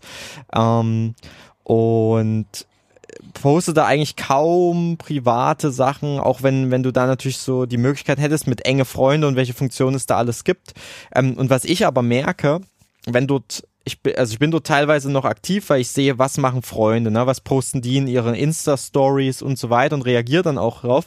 Und dann komme ich aber selber immer in das kritische Denken und, und hinterfragen, ist das jetzt wirklich das Wahre? Weil Instagram lässt es natürlich zu, wenn jemand eine Story gepostet hat, dass du schnell reagieren kannst. Du musst nicht mal was schreiben, du wischst einfach hoch und kannst ein Emoji geben und bei dem anderen wird es angezeigt. Und so suggeriert dir das eine Verbundenheit zu diesen Menschen, ein Austausch, aber eigentlich ist es nichts weiter als ein, ein, ein kurzes, ein kurzes Rauschen im Nichts. Also Mhm. ich überlege mir halt wirklich so, wenn ich, wenn das Menschen sind, mit denen ich weiter in Kontakt bleiben möchte und weiter sehen möchte, was die tun, und das liegt mir wirklich am Herzen, dann sollte ich denen ja schreiben, mit denen telefonieren, mich austauschen, mit denen treffen und über Ereignisse reden. Aber ist dieses, ich sehe, ein Freund war dort, ich reagiere kurz drauf, er sagt, hey, cool, danke oder so, ist das wirklich das Wahre oder ist das, ist das nicht nur so ein dumpfes Rauschen, wo beide Seiten sich einreden, ach ja, wir haben uns jetzt wieder, wir haben uns ja jetzt zuletzt ausgetauscht und so und ich würde dann nach Hause gehen, ich würde meiner Freundin sagen, ach, jetzt hatte ich letztes Mal mit dem und dem geschrieben oder so, dabei war das aber wirklich nur dieses kurze bei Instagram, dieser, dieser kurze Austausch, ähm, der aber schon so normal geworden ist, wirklich dieses ganz kurz frequentierte, ähm, hin und her von teilweise ja nicht mal Worten, sondern einfach nur Emojis. Und ähm, da bin ich sehr kritisch. Ähm, glaube, das ist, ist tatsächlich so, eine so eine eingeredete Verbundenheit, die nicht mehr existiert. Und ähm, wie bei dir ist es bei mir bei Facebook auch so, da mache ich gar nichts mehr. Also der folgt gar nichts bis auf die Social Web macht Schule Posts. Ähm, und aber bei Instagram, wenn ich ehrlich mit mir bin, ist das ähnlich. Also wenn ich das jetzt nicht für Social Web macht Schule Post nutzen würde, würde ich von mir nichts posten. Und ich hinterfrage mich wirklich sehr, ob mir das so viel wert ist, das von den anderen zu lesen ähm, weil es halt irgendwie auch sich nicht richtig und real anfühlt, ne, wie durch das, durch das gerade geschilderte. Ähm, und wenn das dann wirklich Menschen sind, mit denen ich in Kontakt bleiben will und wo ich sage, oh, jetzt wäre es aber schade, weil ich es nicht mehr mitbekomme, ob ich dann nicht dafür andere Wege nutze. Mhm. Ja. Und eine ähnliche Müdigkeit, aber auf eine ganz andere Art und Weise hat sich bei mir bei Twitter auch eingestellt. Weil bei Twitter war ich nie groß mit Freunden oder so vernetzt, weil die meisten Menschen in meinem Umfeld gar kein Twitter nutzen. Ähm, ich fand es aber immer interessant, da so Impulse mitzubekommen. Ähm, also ob das zu spannenden Themen ist, wo ich dann das Gefühl hatte, ich hatte einen Wissensvorsprung gegenüber den Menschen in meinem Umfeld, weil man dort direkt wirklich ja von Menschen, die tief in der Materie stecken, sich mit denen austauschen kann oder deren Feed lesen kann, deren Posts lesen kann, ob das zu, zu Medienthemen ist, zu Digitalisierungsthemen, zu Kolonialismusthemen, zu politischen Themen und so weiter. Auf der anderen Seite hm, habe ich das Gefühl, dass es mich viel mehr aufregt, als dass es mir nützt, einfach weil ja die Kommunikation bei Twitter so kurz ist und damit noch polarisierter als auf allen anderen Plattformen gefühlt. Und ob es da nicht sinnvoller wäre, sich lieber die Zeit zu nehmen, weniger und dafür gezielter Informationen zu lesen auf einer Website, statt ähm, dort dieses Rauschen bei Twitter zu haben oder halt dann doch vielleicht eher mal zu einem Buch zu greifen, weil ich glaube, man wird darauf schon auch noch aufmerksam, wenn man danach sucht und braucht gar nicht Twitter. Das ist auch wieder so ein, ich rede mir ein, ich brauche dieses soziale Netzwerk, weil ich dort Sachen finde, die ich sonst nicht finde. Aber wenn ich den Weg nicht mehr habe, dann würde ich mir, glaube ich, selber andere Wege nutzen. Das ist jetzt nur die Bequemlichkeit, dass man dort so bleibt. Und das gilt für diese, diese drei Sachen, glaube ich, die ich bisher so am meisten nutze, also Facebook, Instagram und Twitter. Und ich glaube, mir würde ehrlicherweise nichts fehlen, wenn ich mich dort abmelde. Mhm. Aber warum tut man das nicht? Also, wir haben beide diesen Impuls. Ja. Aber, aber was hält uns denn da irgendwie ab? Und das ist ja eigentlich sogar noch ein anderer Punkt, den man aufmachen könnte, ob man sich nie sogar selbst abhängig davon, mhm. also warum man sich so abhängig macht ja. von einer privaten Plattform. So. Ja. Auch wenn das natürlich mittlerweile global ist, globale Auswirkungen hat, mhm. ist es im Endeffekt ein Unternehmen, was dahinter steht und das ist einfach nur eine Dienstleistung und eigentlich nicht mal das, was die anbieten. Ja, so. ja sondern am Endeffekt bieten die eine Dienstleistung Werbetreibenden an. Hier, guck ja. mal, hier sind ähm, mehrere Millionen, Milliarden Menschen, ja. mit denen, denen du deine Werbung zeigen kannst. Das stimmt. Ja, und da, damit gehen eigentlich auch diese ganzen positiven Aspekte, die ja damit einhergehen könnten, gehen so ein bisschen unter oder verloren oder da sehe ich den Mehrwert nicht. Ne? Das, was du eingangs gesagt hast, hey, ich lerne hier neue Leute kennen, ich bleib mit bestehenden Leuten in Kontakt, ich kann international mich ganz schnell austauschen, was ja wirklich Vorteile sind. Ne? Oder ich kann auch Menschen mobilisieren für eine Idee, was ja über soziale Netzwerke ja viel besser geht noch als über, über Print oder viel günstiger und schneller geht in dem Fall. Ne? Also es, es bietet ja ungemein viele Vorteile, auch so Wissensaustausch, Informationsaustausch, aber aber dadurch, dass das natürlich, wie du sagst, private Unternehmen sind, die ja auch ein Geschäftsinteresse haben, fallen diese Aspekte ja zurück, weil, weil Facebook ist das ja egal, ob ich damit das und das mache. Facebook ist ja nur wichtig, dass ich lange auf der Plattform bin und möglichst Werbung anklicke. Genauso Twitter, Instagram und so weiter. Und ähm, ja, das, ich glaube, das ist genau das, was du sagst. Es ist ein sich davon abhängig machen, sich so ein, so ein bisschen so ein Einreden. Das ist ja wichtig für mich. Ähm, aber, aber tatsächlich ist man nur noch, wenn man auf diesen Plattformen ist, nur noch reiner Konsument. während man früher irgendwie noch Gestalter war. Du hast gesagt, man war so, man hatte so eine so eine rohe Welt, man konnte so so was draus machen aus der Plattform. Und mittlerweile ist es eher so, man liest nur noch auf dieser Plattform, ja. ähm, verbringt damit auch zu viel Zeit, vielleicht nach wie vor, aber gestaltet gar nichts mehr. Die Plattformen sind auch gar nicht darauf aus, dass du wirklich was bewegen kannst. Na klar kannst du in der Plattform was posten, aber das macht nicht mehr, nicht mehr die Plattform an sich aus, ne? Ja, äh, ja. Was, was du als Einzelner machst. Also du prägst nicht mehr dieses soziale Netzwerk, weil ja auch zu viele Menschen da mittlerweile angemeldet sind, ähm, als dass deine einzige einzelne Stimme irgendwas bewegen würde ähm, oder irgendwas Sinnstiftendes so tun würde. Und soll man die Zeit dann nicht und die Energie und die Aufregung auch, die damit einhergeht, eben durch diese Polarisierung nicht lieber anders investieren und kann damit viel mehr bewirken ne, für die Welt, für die Menschheit. Oder für sich selbst für auch. sich selbst, ja. Denn man, also das kann ich jetzt nur an meinem Beispiel festmachen. Ich merke, umso weniger ich da jetzt gerade bin, Ja. weil das halt auch viel zu aufregend geworden ist. Ja. Ähm, alleine wenn ich heute auf Twitter geschaut habe, sieht man ja die Twitter-Trends und wenn du Ja. sobald du dort auf den Link klickst oder auf ein Thema, was gerade trendet, Ja, ähm, öffnen sich neue Kommentare. Ja, und auch wenn, wenn man natürlich sagt, ja, ich bin irgendwie abgehärtet ja, und ich kann das verkraften, was dort geschrieben wird, aber im Endeffekt regt mich das ja doch irgendwie Ja. auf.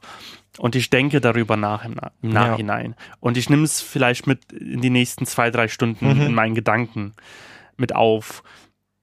Und das ist alles nicht so förderlich, für mich zumindest. Ähm, Mhm. Oder immer weniger, weil, weil selbst wenn du natürlich sagst, ich sortiere jetzt alle möglichen Leute halt irgendwie raus, wo ich Ja. denke, nein, das, das, das ist nicht das Richtige für mich, das sind nicht Mhm. meine Informationen, die ich haben will und und und. Ich glaube, man trifft trotzdem immer wieder auf diese ja, Sachen. Und äh, früher war das so, ja, hier, das sind Podcasts, die ich folge, Mhm. rein Podcasts und ähm, was getrendet ist, sage ich mal, in den Twitter-Suchergebnissen, war halt zum Beispiel ähm, neue, neue spannende Veranstaltungen, Mhm. die gerade irgendwie waren. Oder, oder größere Ereignisse. Mhm. Aber heute ist es so, man, was früher halt gar nicht der Fall war, so, dass, so, dass es zum, zum irgendwie Hass verbreiten Mhm. genutzt wird, dass es wirklich dafür genutzt wird, dass Leute ihre Negativität da Ja, ähm, ausladen können ja. Und polarisieren wollen weiter. Mhm.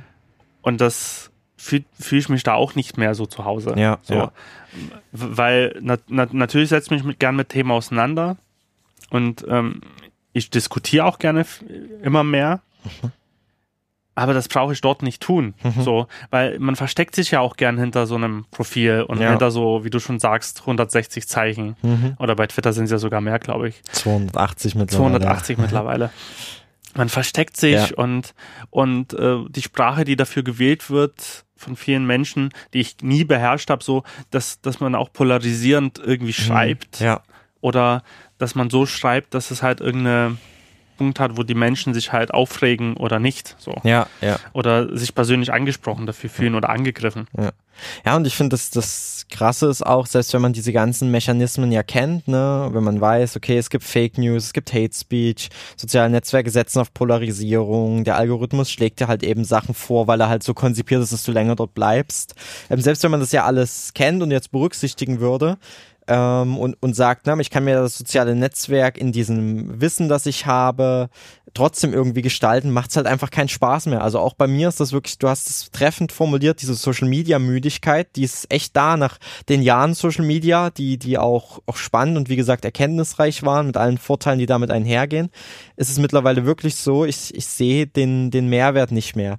Ich sehe ihn tatsächlich nach wie vor bei YouTube. Also ich verbringe vielleicht eh nicht viel Zeit, wie du mit Podcasts verbringst, verbringe ich mit, mit YouTube, weil ich da wirklich viele, viele gute Videos finde und mittlerweile genug ähm, Kanäle abonniert habe, wo ich sage, ne, dass die machen gescheiten Content im Gegensatz zu dem 90% Quatsch, der halt auch bei YouTube stattfindet einfach. Das, das äh, ist so. Aber wenn man die gefunden hat, dann ist das wirklich eine gute Quelle, weil, weil ja Video dann doch nochmal mehr ist als ein reiner Blogbeitrag und dann doch nochmal mehr kann. Ähm, und, und weil dann natürlich, wie du auch sagst, ähm, die Mediatheken und so weiter oder teilweise davon, von öffentlich-rechtlichen auch Videos dort landen, ähm, ganz, ganz verschieden und ganz unterschiedlich, ist das für mich noch der, der Mehrwert. Aber auch selbst da würde ich ja sagen, ich bin ja reiner Konsument dieser Videos. Ich mache dort ja nichts auf dieser Plattform. Und warum soll ich mir dann bei Facebook, wenn ich dort eh auch nur noch konsumieren würde, bei Twitter und so weiter, warum soll ich mir denn das geben, wenn ich die Information, um die es ja geht, eigentlich in längerer Form, in besser visualisierter Form auf einer Website in einem Blog finde? Ähm, es ist ja eher das, diese Bequemlichkeit, glaube ich, ähm, nicht immer Seiten aufrufen zu wollen, sondern darauf zu hoffen, ah ja, jetzt gehe ich in meinen Facebook-Feed und da wird mir was angezeigt. Geil. Und jetzt hab ich, bin ich darauf aufmerksam geworden, so. Ähm, weil, weil mir das so ein bisschen was abnimmt, ne? Aber ich glaube, wenn man, wie auch vorhin gesagt, ähm, wenn man diese Wege einmal komplett verlässt, diesen Pfad, dann findet man einen neuen Pfad. Ähm, einfach wie auch in der, in der Natur, du findest dann schon irgendeinen Weg, ähm, wenn man sich einfach davon nicht mehr so abhängig macht. Ja. Und es macht vielleicht auch wirklich kreativer auf wieder auf lang, auf längere Sicht. Weil ich habe mir auch jetzt so im, dieses Jahr viele Dokus gerade auf Arte zu äh, verschiedenen Künstlern vor allen Dingen mhm. ähm, aus aus, aus den letzten Jahrhunderten halt angeschaut. Und die hatten natürlich kein einziges Stück dieser kommunikativen Mittel. Vor 100 Jahren hatten diese Leute mhm. diese kommunikativen Mittel nicht. Und ich finde, dass die haben da, die haben ja auch genauso gelebt, wie, wie sie wollten. Ja. Und sie haben wahrscheinlich auch viel ähm, spannendere Dinge zum Teil verbracht, einfach weil man nicht ständig dieser Informationen und diesen Impulsen ausgesetzt ist, sondern wenn, wenn die halt was erforscht haben, was erschaffen haben, saßen die halt zu Hause mhm. am ihren Schreibtisch oder im, im, Studio oder was auch immer das, am Atelier, was es war, und haben sich mit dem Thema befasst. Mhm. Und heutzutage ist es ja natürlich auch durch Social Media, bekommt man auch Bilder ja vermittelt. Bilder, wie schnell Leute sind, Mhm. Wie schnell Sachen entstehen, ja. wie, wie, wie produktiv irgendwie an, augenscheinlich andere Leute sind und und ja. und. Und derweile muss man ja aber sagen, ähm, dauern viele Dinge einfach lange, bis man eine gewisse Qualität hat. Ja. Bis man vielleicht irgendwann auch eine Perfektion in dem hat, was man macht. Und da ist die Frage, ich, und ich merke das an meiner täglichen Arbeit, ich versuche immer mehr das Internet auszumachen, mhm. so nebenbei, um mich einfach, gerade heute habe ich so verschiedene äh, Sounds gebaut für Podcasts, mich viel, viel probiert, was funktioniert zu bestimmten Themen, mhm. was funktioniert vielleicht nicht so gut, um, um zu schauen, wo, wo liege ich denn eigentlich mit meinen mhm. Gedanken, mit, mein, mit meinem Gefühl, hey, das ist irgendwie gut und, mhm. und übe mich da in, in Handwerk und an, an, an Fähigkeiten. Mhm. Und ich glaube, wenn man sowas halt machen will, braucht man einfach Ruhe, ja. braucht man auch einen gewissen klareren Kopf für sich. Ja. Und äh, wenn ich da natürlich irgendwie getriggert bin von, von dieser oder dieser, diesen Meldung, das ist natürlich auch schwierig dann, mhm. um da einfach Neues vielleicht auch zu, zu, zu kreieren und, und sich nicht vielleicht auch mit anderen zu vergleichen oder so. Ja. Wo er natürlich das Internet oder vor allen Dingen Social Media dazu einlädt.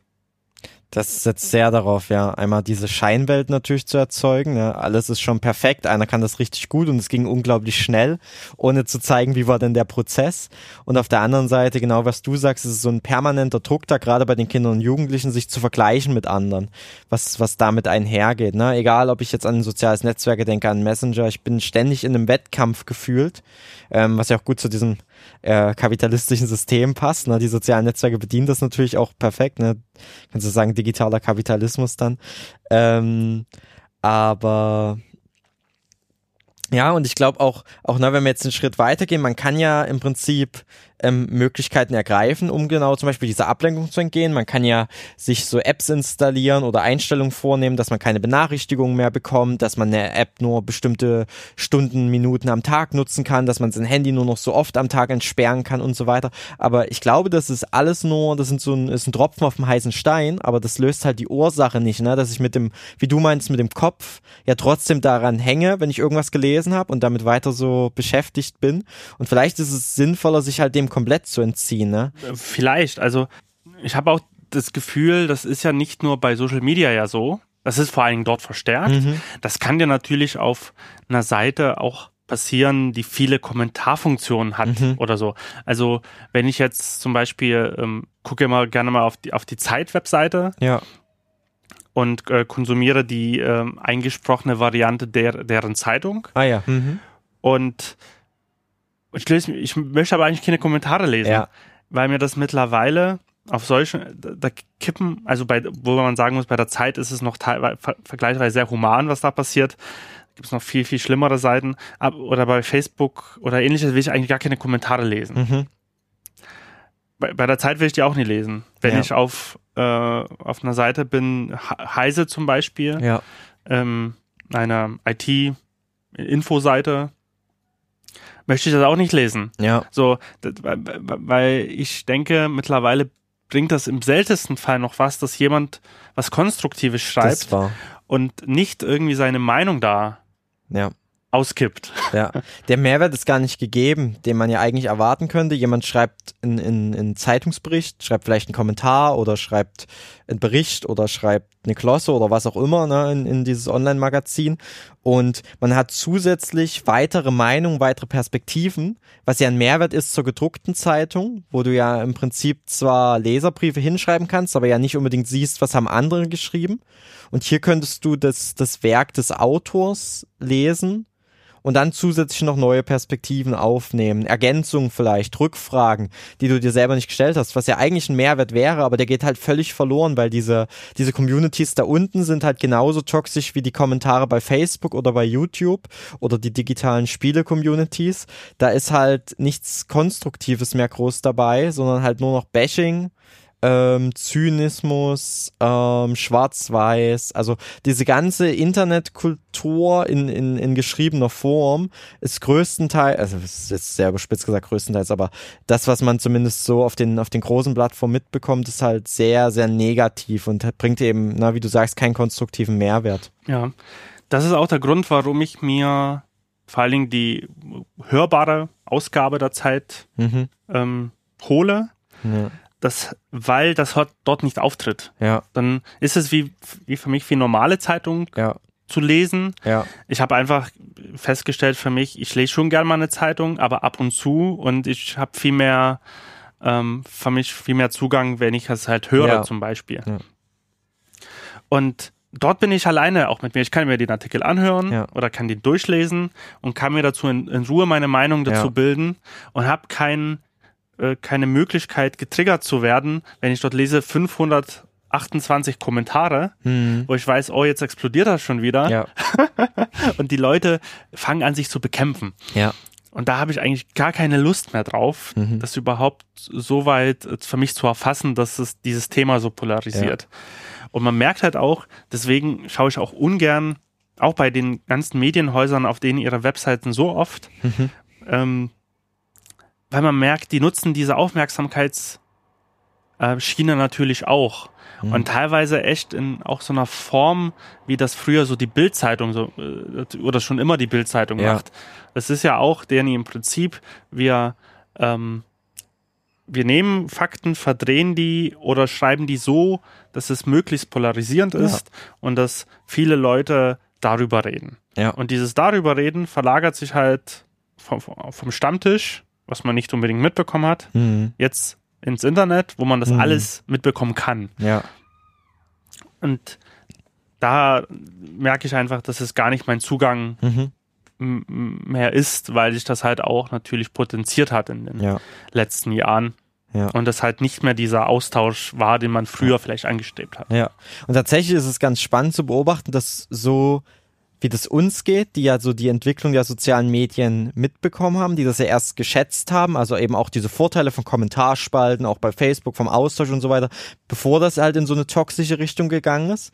Das ist ähm, etwas, was wir jetzt angeprangert haben, was aber die ganz jungen Leute genauso sehen wie wir, weshalb die kaum noch so soziale Netzwerke nutzen, sondern halt sehr stark eher in so eine 1-1-Kommunikation oder Gruppenchat-Kommunikation gehen. Also da waren dort wirklich ganz, ganz viel Abrichtung, so WhatsApp-Gruppen, Telegram und so weiter. Also ganz viele junge Leute, die dann auch sagen, hey, ich nutze nur noch Messenger und ich bin soziale Netzwerke leid und so Kommentarspalten, die halt auch davon genervt sind. Also auch, auch denen geht das so.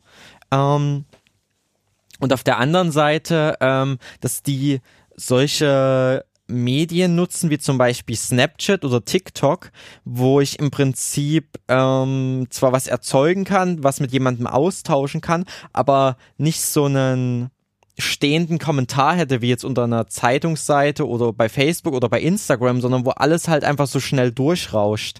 Ähm, und, oder dass sie sich Kanäle suchen, wo die Energie halt eher mehr positiver ist, ähm, weil, weil die genauso davon mittlerweile genervt sind. Das ist eine ganz, ganz spannende Entwicklung, weil es halt wirklich mal so diese Zeit gab halt dazwischen, wo ja dann alle dort waren.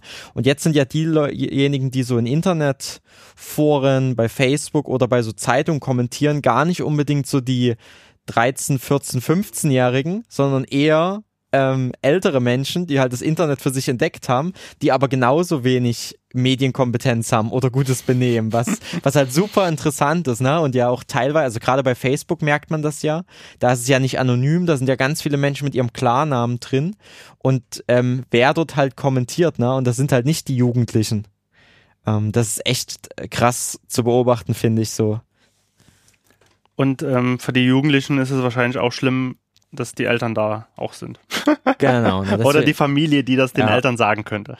Genau. Was da das Kind macht. Also, das war auch noch mein, mein Treiber, was oder was heißt Treiber oder mein oder ein Fakt damals für mich zu sagen, ich habe hier eine eine Community, die besteht wirklich nur aus meinen Freunden. Mhm. So und man ist vielleicht jetzt nie in so einem Erklärungs Druck, was man irgendwie gefällt, welcher Musik eingefällt oder, oder ja. nicht oder sowas.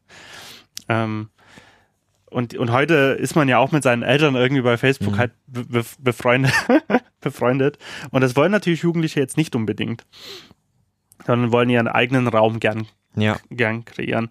Und das ist halt vor allen Dingen auch, wie du schon sagst, so eine spannende halt Entwicklung, dass man sich eigentlich von dieser, von dieser Öffentlichkeit auch so zurückzieht in so einer privateren ja. Chatgruppe.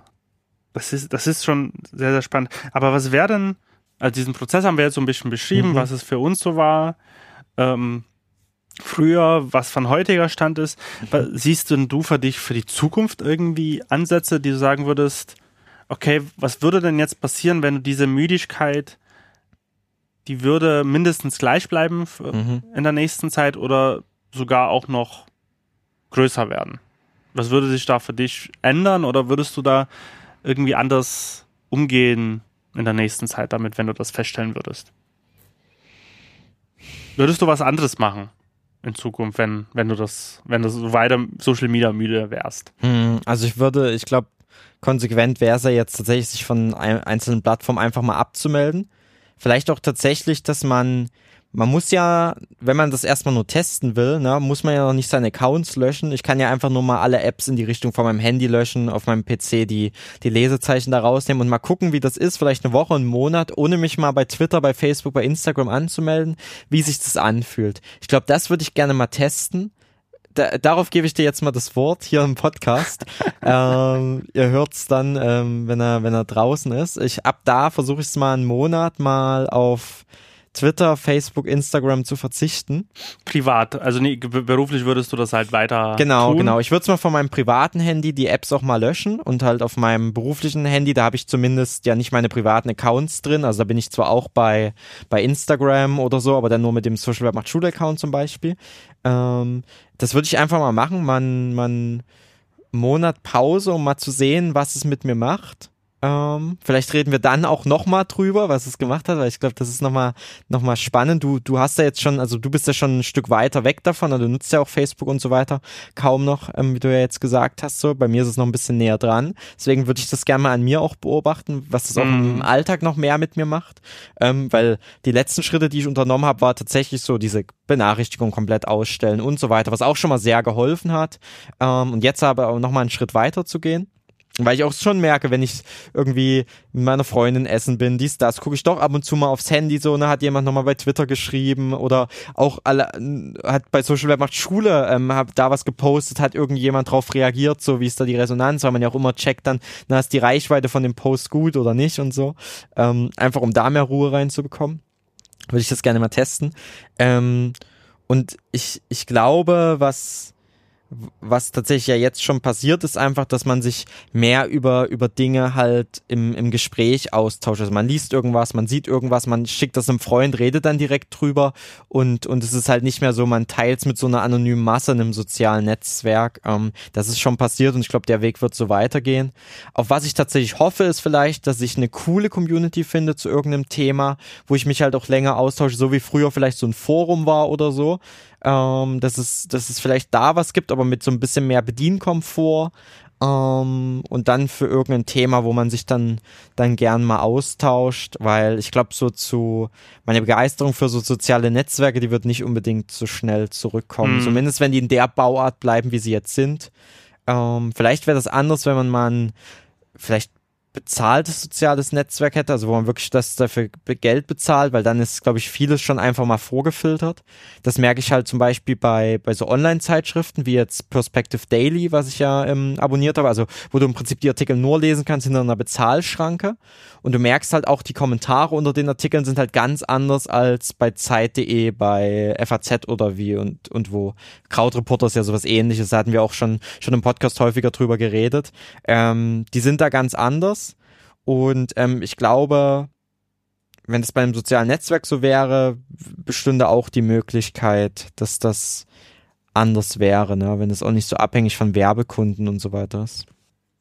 Ja, das, das sprichst du halt total spannenden Punkt halt an. Würde man, wenn es jetzt bessere Alternativen gibt, ähm, wieder mehr aktiv sein und sich wieder vielleicht irgendwo dann anmelden, wo man sagt, hey, das finde ich total gut, weil eigentlich hatten wir das ja alles auch schon in Ansätzen. Also wenn wenn wenn wir halt an diesen StudiVZ, MeinVZ Geschichten irgendwie dran denken, Hm, war das ja alles da. hm, Aber dadurch natürlich, dass man zu einer anderen Plattform gewechselt hat, für die anderen, war es für die anderen Plattformen schwierig.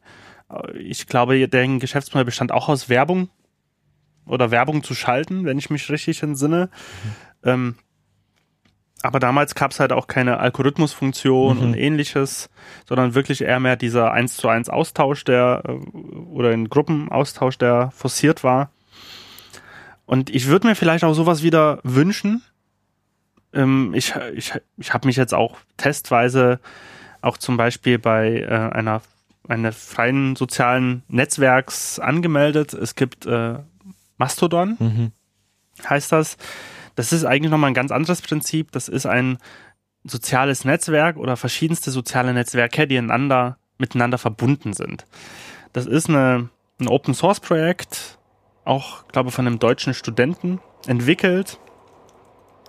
Und das gibt die Möglichkeit, entweder selber so ein Host zu sein. Das heißt, man, man kann selber das System aufsetzen auf seinen Server unter einer eigenen Domain. Und man kann das aber halt auch an, an den anderen sozialen Netzwerk anschließen. Das heißt, man kann seine eigene Community bilden.